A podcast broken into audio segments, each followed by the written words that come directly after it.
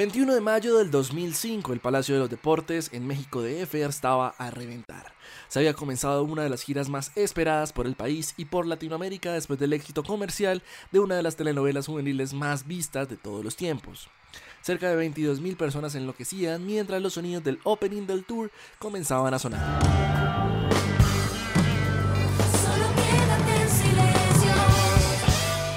Una tela blanca cubría el escenario y mientras el público aplaudía y gritaba sin parar, la silueta de cada uno de los seis integrantes aparecía sobre la tarima.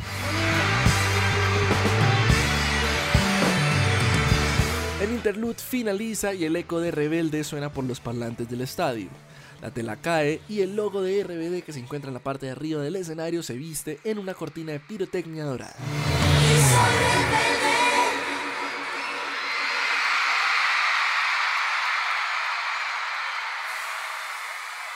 Los primeros sonidos de la canción comienzan a sonar y el estadio retumba entre gritos y aplausos.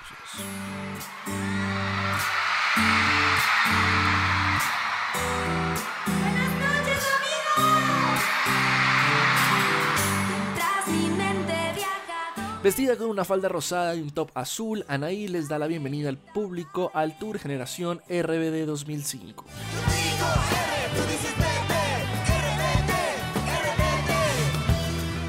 Así, en la cima de la industria musical estaría un grupo que nació sin que fuera pedido, pero que rápidamente se convirtió en el grupo insignia de los años 2000, siendo no solo un referente musical para las futuras generaciones, sino que también se convirtió en un fenómeno musical que rompería con todos los récords vistos hasta el momento en la industria y se quedaría en el corazón de millones de fanáticos por la eternidad.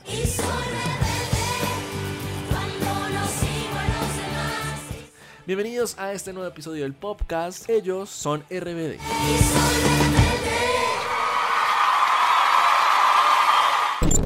El Popcast.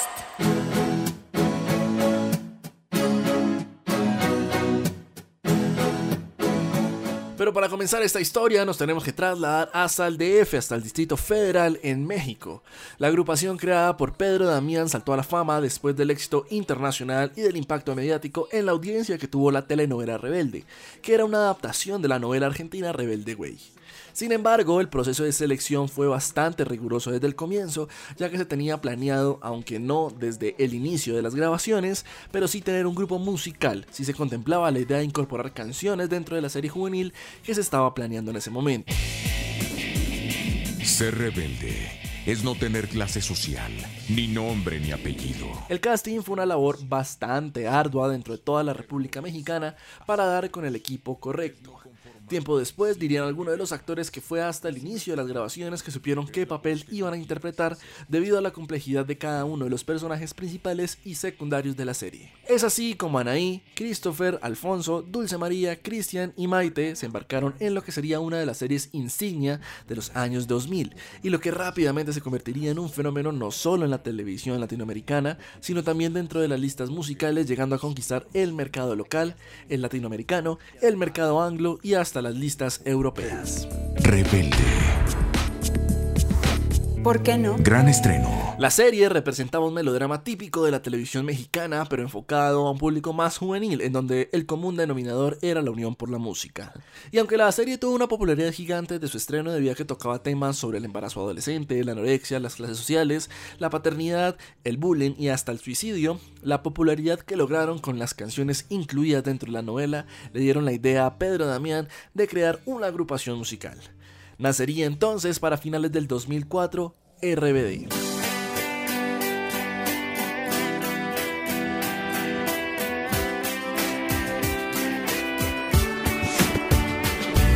Esta canción que estamos escuchando fue lanzada como segundo sencillo del primer álbum de la agrupación titulado Rebelde.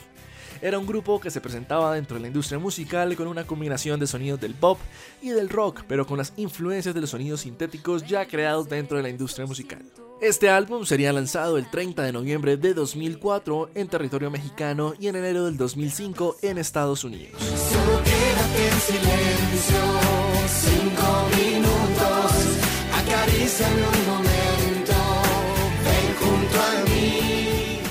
Producido por Carlos Lara y Max Di Carlo, este primer álbum logró posicionar a la agrupación como la nueva generación de la música pop en Latinoamérica y aunque se pensaba que su éxito estaba ligado al desempeño de la novela que seguía al aire, la recepción musical eclipsó a la telenovela creando dos universos diferentes.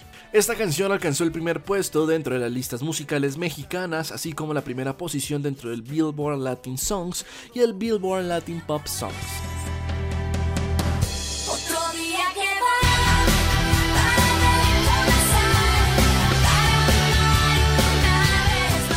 Diría tiempo después Pedro Damián que llegó un punto en donde los personajes de la pantalla eran de la pantalla y la agrupación con sus seis integrantes eran del público. La industria estaba inundada de los sonidos de Paulina Rubio, de los acordeones de Julieta Venegas o de las nuevas canciones de una Gloria Trevi más adulta. Rebelde llegaría para quedarse y para convertirse en un fenómeno en ventas y dentro de las listas musicales llevando a niños, jóvenes y adultos a corear las canciones de este primer álbum.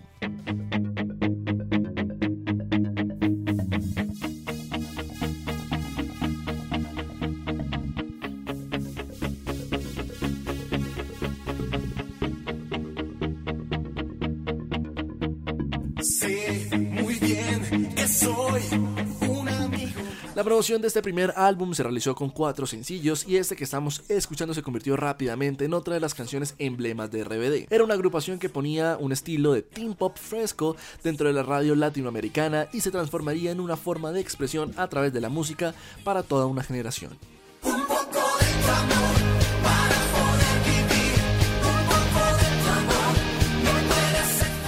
Empezarían con pequeñas presentaciones dentro de canales locales en México y rápidamente la demanda por más apariciones en vivo hicieron considerar el inicio de una gira por el territorio mexicano.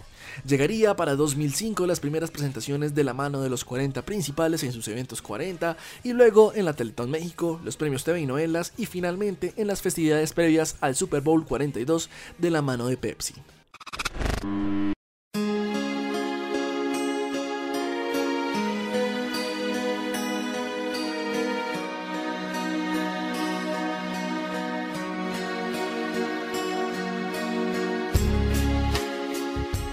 Presentarían Sálvame como uno de los últimos sencillos promocionales y se convirtió no solo en la canción más pedida por el público, sino en la balada que consagraría también la carrera como cantante de Anaí.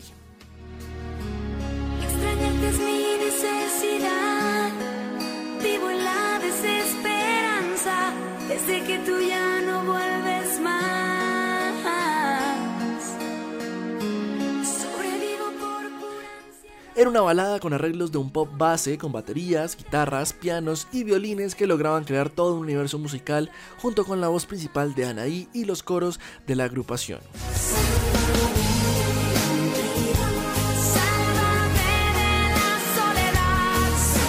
Se embarcarían en su primera gira que estaba pensada y diseñada para solo estar en el territorio mexicano, pero debido a la demanda del público en otros países, el Tour Generación RBD 2005 visitó Colombia, Puerto Rico, Ecuador y Venezuela. Esta gira comenzó el 3 de enero del 2005 en la Ciudad de México y terminó el 18 de diciembre de ese año en Guayaquil.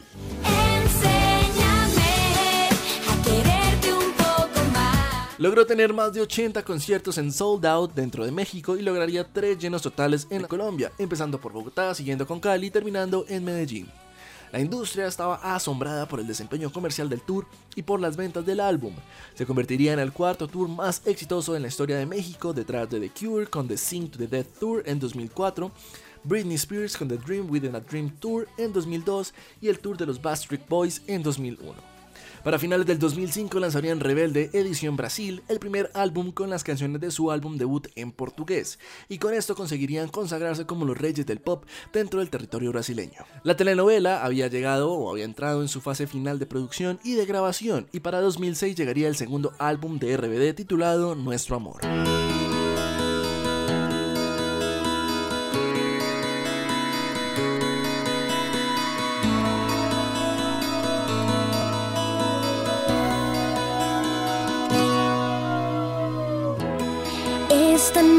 Mágico como todo pasó. Este álbum llegaría cargado de nuevas canciones que seguían es el pop juvenil con toques de las guitarras del rock y de los sintetizadores del pop de finales de los años 90. Era un álbum que reflejaba tanto el crecimiento de los personajes en la pantalla, así como el de los actores y ahora miembros de la banda.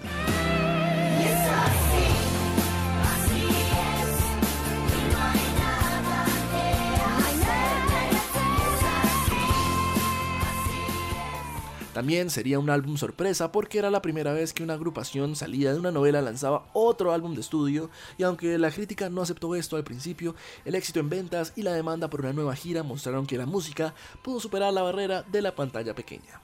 Para promocionar el disco se escogieron cuatro sencillos que rápidamente escalaron a las primeras posiciones en Latinoamérica y que logró la primera posición este álbum en el Billboard Latin Pop Albums y también en el Billboard Top Latin Albums vendiendo más de 100.000 copias.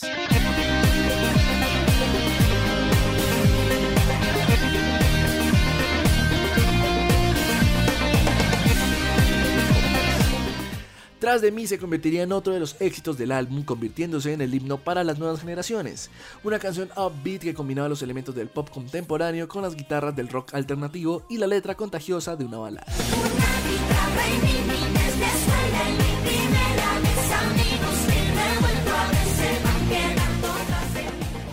Dentro de este disco también estaría una canción titulada Me Voy, siendo esta la traducción de la canción Gone de Kelly Clarkson.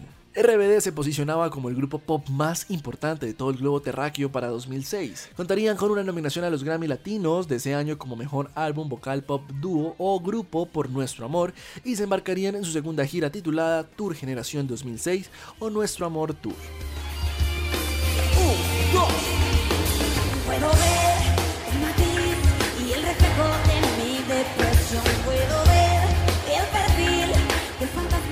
Esta gira empezaría en el Memorial Coliseum en Los Ángeles con un aforo de casi 70.000 personas y comenzarían una serie de conciertos dentro del territorio norteamericano, que rápidamente se convertiría en una de las giras más esperadas de ese año y que al final de sus 51 shows en vivo lograron un recaudo de más de 31 millones de dólares solo en entradas de esta gira. Después de realizar esta gira de conciertos lanzarían su tercer álbum y su segundo álbum en vivo titulado Live in Hollywood. Este nuevo álbum sería grabado en la primera etapa de los conciertos y sería un álbum diferente porque contaría con todos los éxitos del grupo pero en una versión acústica.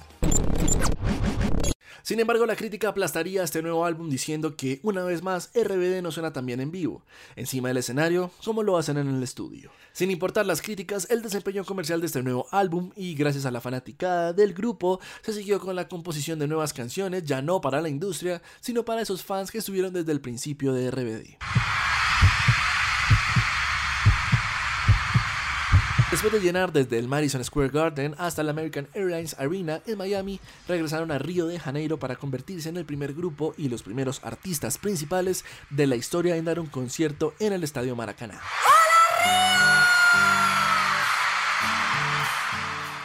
Grabarían el Live in Rio, uno de sus mayores conciertos, superando en audiencia artistas como Luis Miguel o los Guns N' Roses.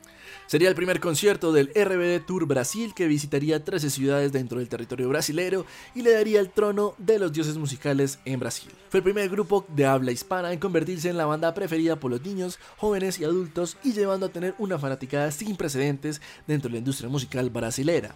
Lanzarían No Su Amor en 2006, su segundo álbum en portugués, llegando a la cima de las listas musicales en Brasil. Tenemos una sorpresa. Este es nuestro nuevo sencillo y se llama Ser o Parecer.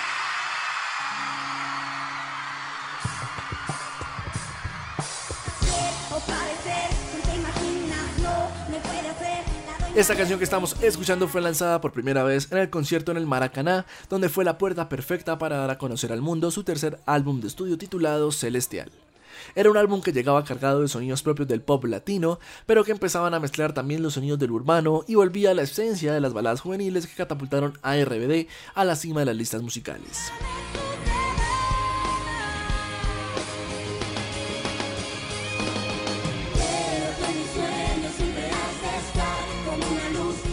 Cero Parecer se convertiría en la canción más exitosa de RBD en los Estados Unidos, así como su canción más exitosa en todo el mundo en la historia de la agrupación. Fue su primera canción en español en entrar en el Hot Billboard 100 y su video fue grabado en Brasil en una oportunidad donde el presidente los invitó a su casa, un video que se convirtió en uno de los mayores éxitos para ese año en territorio mexicano y latinoamericano. Habían pasado ya dos años desde el principio y desde el inicio de esta aventura musical y fue este el tiempo perfecto para posicionar a RBD como el grupo pop más exitoso en la historia de México, así como uno de los grupos pop más importantes en la escena musical en la historia de la música en español. En la historia del pop. Oye, pero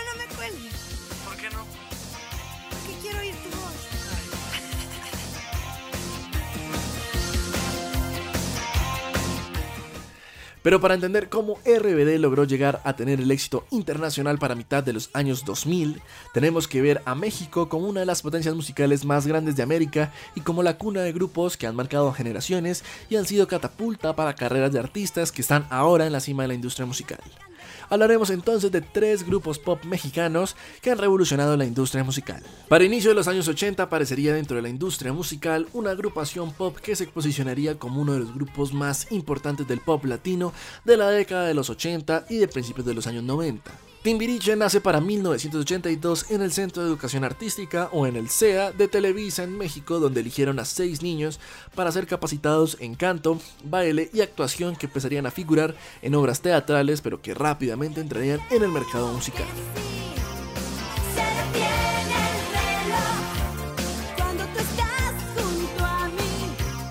Lanzarían para 1982 su primer álbum titulado Timbiriche, que como dato curioso, ese es el nombre de un juego de mesa, en donde se rellenan unos cuadros para ganar puntos. Esto siendo respuesta al grupo español Parchís, uno que estaba teniendo un éxito arrollador en la República Mexicana para esos años. No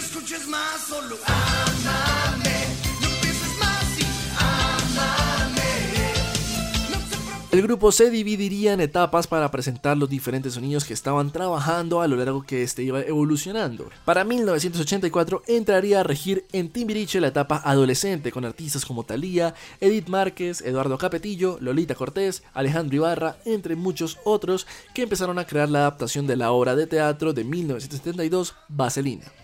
De esta propuesta nace Vaselina con Timbiriche y desde ahí se empezaría a formar ya no solo una imagen infantil o juvenil, sino empezaría un cambio total en los sonidos como en la imagen del grupo.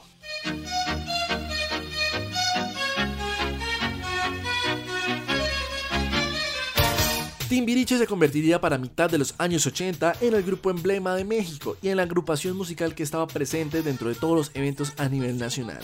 Sus sonidos iban desde la balada pop pasando por los sonidos del rock y con toques de la onda disco que estaban desapareciendo. Canciones como Tú y yo somos uno mismo, Ámame hasta con los dientes serían reconocidos ahora como parte de la historia de Timbiriche.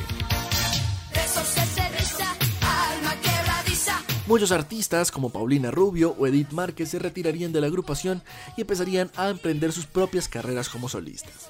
Para 1994 y sin anuncio oficial del grupo, este se desintegró.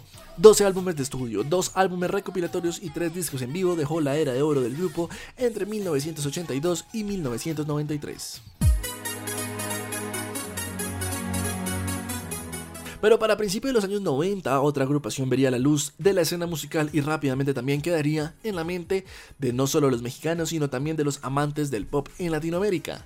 Nacería en 1994 la agrupación Jeans por idea de Patty Sirvent, después de haber sido rechazada en audiciones para agrupaciones como Timbiriche o OV7.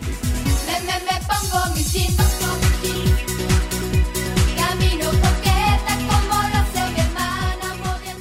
Esta canción que estamos escuchando se convirtió en una de las primeras canciones del grupo que presentaban en eventos familiares y en pequeños lugares antes de firmar en EMI y convertirlo en un proyecto formal. Es así como en 1995, Angie, Tabata y Patty lanzaron su primer álbum de estudio titulado Jeans, un álbum que entraba en una onda del pop comercial rosa y que iba dedicado a un público juvenil, uno que se identificara con las canciones y con las letras del amor que tenía la agrupación.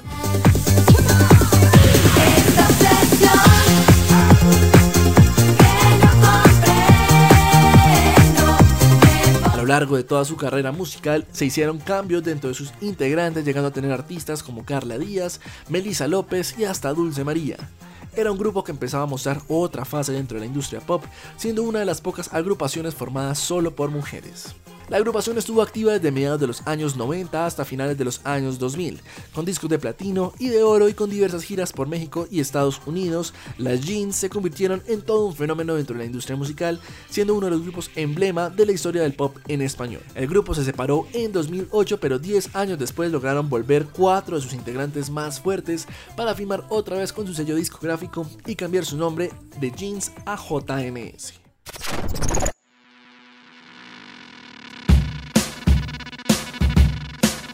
Al inicio del nuevo siglo llegaría un grupo de electropop originario de Jalisco en Guadalajara conformado por tres artistas que inundarían la industria musical con nuevos sonidos dentro de la industria pop. Con sonidos que recordaban a baladas del rock en español pero con el beat característico del pop de los años 90, Belanova llegó a la industria musical para crear una revolución en los sonidos y para convertirse en uno de los grupos insignia de los años 2000.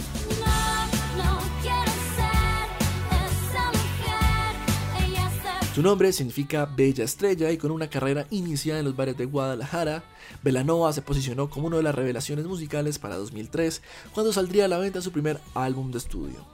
Era toda una oda y todo un homenaje a los Beatles y a los sonidos de las canciones navideñas combinadas con los sonidos electrónicos ya existentes dentro de la industria. La agrupación empezó a escalar rápidamente dentro de la industria musical, siendo uno de los grupos insignia no de música electrónica, sino del electropop, uno de los primeros en América Latina. Difícil creer que no pude ver que estabas a mi lado. Con canciones como Baila mi corazón, Eres tú o Rosa Pastel, Belanova se posicionó como uno de los grupos más exitosos de los años 2000, logrando convertir los sonidos del pop en español en unos industrialmente comerciales y de éxito internacional. Nunca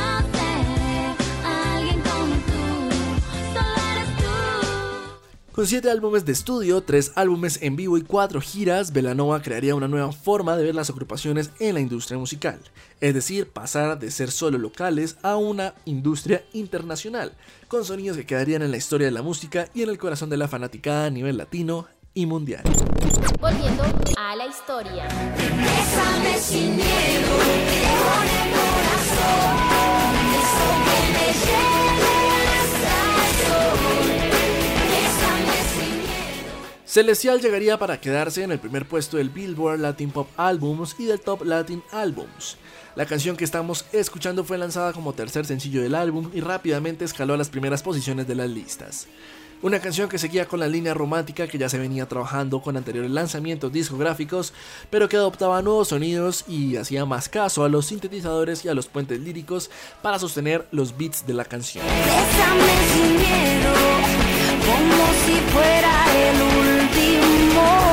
El éxito de RBD era tal que lograron compartir escenarios con artistas como Beyoncé en el Christmas Day Parade en Disney World para 2006, así como participar en el MTV Rock Dinner. Seis maneras de pensar. Seis sueños diferentes. Empezaría la grabación de RBD La Familia, una serie que se alejaba de la trama principal de Rebelde y que contaba ahora la historia de seis amigos que triunfaban en el mundo de la música a través de su agrupación. Es considerada como la primera producción audiovisual de alta definición presentada en la televisión mexicana. RBD La Familia. Despertarás mi pasión. La crítica definiría esta nueva era, la de Celestial, como algo más dentro de la industria y de toda esta onda de locura y de la RBD manía, pero que se podía rescatar algunas canciones como Tal vez después dentro de todo el universo del pop sintético presentado en este nuevo disco. Dos semanas después de lanzar Celestial lanzarían su primer álbum en inglés titulado Rebels, un disco que tenía una onda dance, pop y RB. Este álbum sería una buena incursión al mercado anglo solo con un disco en inglés, pero que seguía la línea manejada en sus anteriores lanzamientos. Llegarían presentaciones de la mano de Walmart y fueron invitados para la gala de Miss Universo en 2007 que se realizó en el Auditorio Nacional del DF.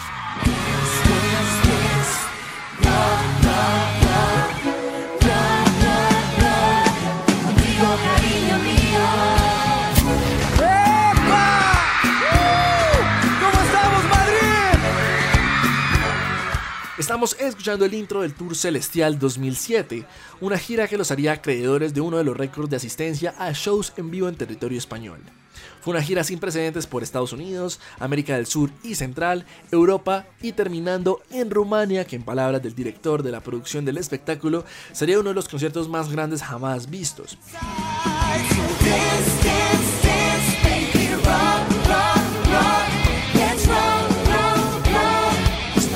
RBD logró que miles de personas que no hablaban español corearan cada una de las canciones de principio a fin. Con esta gira lograron conquistar al público en España permitiendo lanzar el Celestial Fan Edition y grabar el RBD hecho en España, un concierto único con más de 40.000 personas en el Estadio Vicente Calderón en Madrid.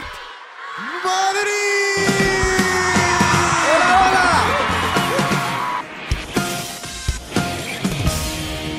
¡Hola,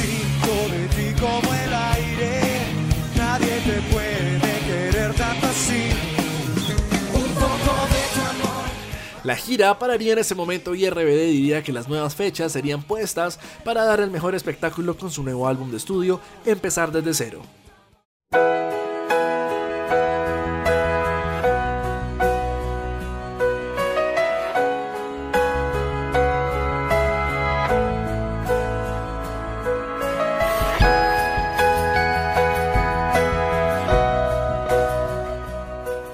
Esta canción que estamos escuchando sería lanzada como primer sencillo de este quinto álbum de estudio, una balada que se convirtió no solo en una muy buena promoción para el nuevo álbum, sino que mostró una fase mucho más madura, musical y personal de RBD. La RBD manía seguía a flor de piel y logró que fuera un éxito en ventas.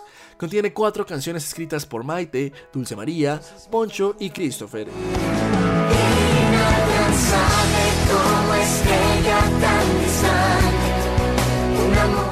Y siendo un álbum pop rock, empezar desde cero lograría tener una nominación a los Grammy Latino en 2008 como mejor álbum vocal pop dúo o grupo. Empezar desde cero, este nuevo álbum daría el inicio de nuevas fechas para terminar el Celestial Tour, logrando una recaudación de más de 5 millones de dólares solo en Norteamérica y casi 300 mil entradas a nivel mundial.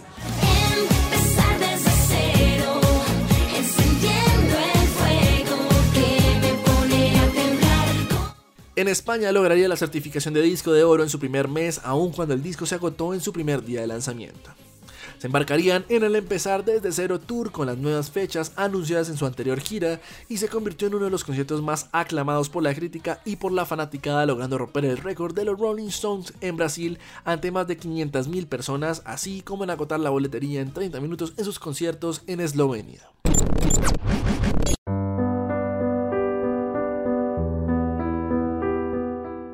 Para agosto de 2008, RBD anunciaba su separación en medio de toda una revolución de la fanaticada y de la industria musical que aunque seguía inmersa en esta RBD manía, seguía esperando todavía más tiempo con la agrupación a flote. Sin embargo, el grupo anunció que era tiempo para que cada uno de los integrantes tomara sus carreras como solistas o crecieran en el mundo de la actuación. Para finales del 2008 publicarían su disco recopilatorio Best of RBD y lanzarían Para Olvidarte de mí, su último álbum de estudio.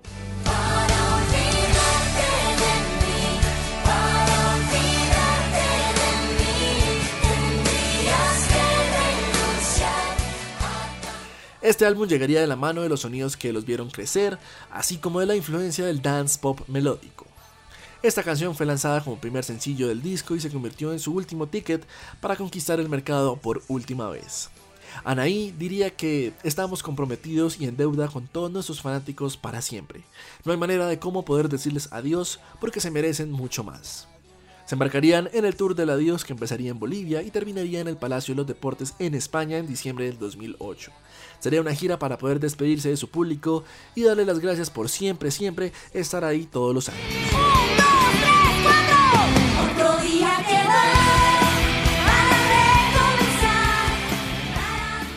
Cada uno de los integrantes arreglaron sus agendas para poder cumplir con esta gira, debido a que los compromisos que ya tenían por fuera de la agrupación estaban escritos y estaban pactados, desde nuevos papeles en telenovelas, así como la preparación de nuevos discos como solistas. El 21 de diciembre del 2008, RBD se despidió de los escenarios y de la industria musical, dejando un legado muy grande para las nuevas generaciones, pero quedando en la historia de la música como uno de los grupos que rompió todos los esquemas, que se posicionó en lo más alto de las listas musicales con su música en español, pero que se quedó, y lo más importante, en el corazón y en la memoria de toda una generación que creció, cantó, bailó y soñó con nunca dejar de ser rebeldes. ¡Hasta siempre!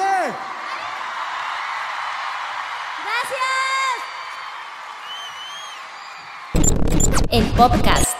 Si quiere revivir este capítulo, vaya a nuestras redes sociales, arroba el-podcast en Instagram. Ahí también habrán playlists y contenido adicional de nuestro podcast. No siendo más, nos despedimos y nos escuchamos la próxima semana. Se cuidan, chao chao.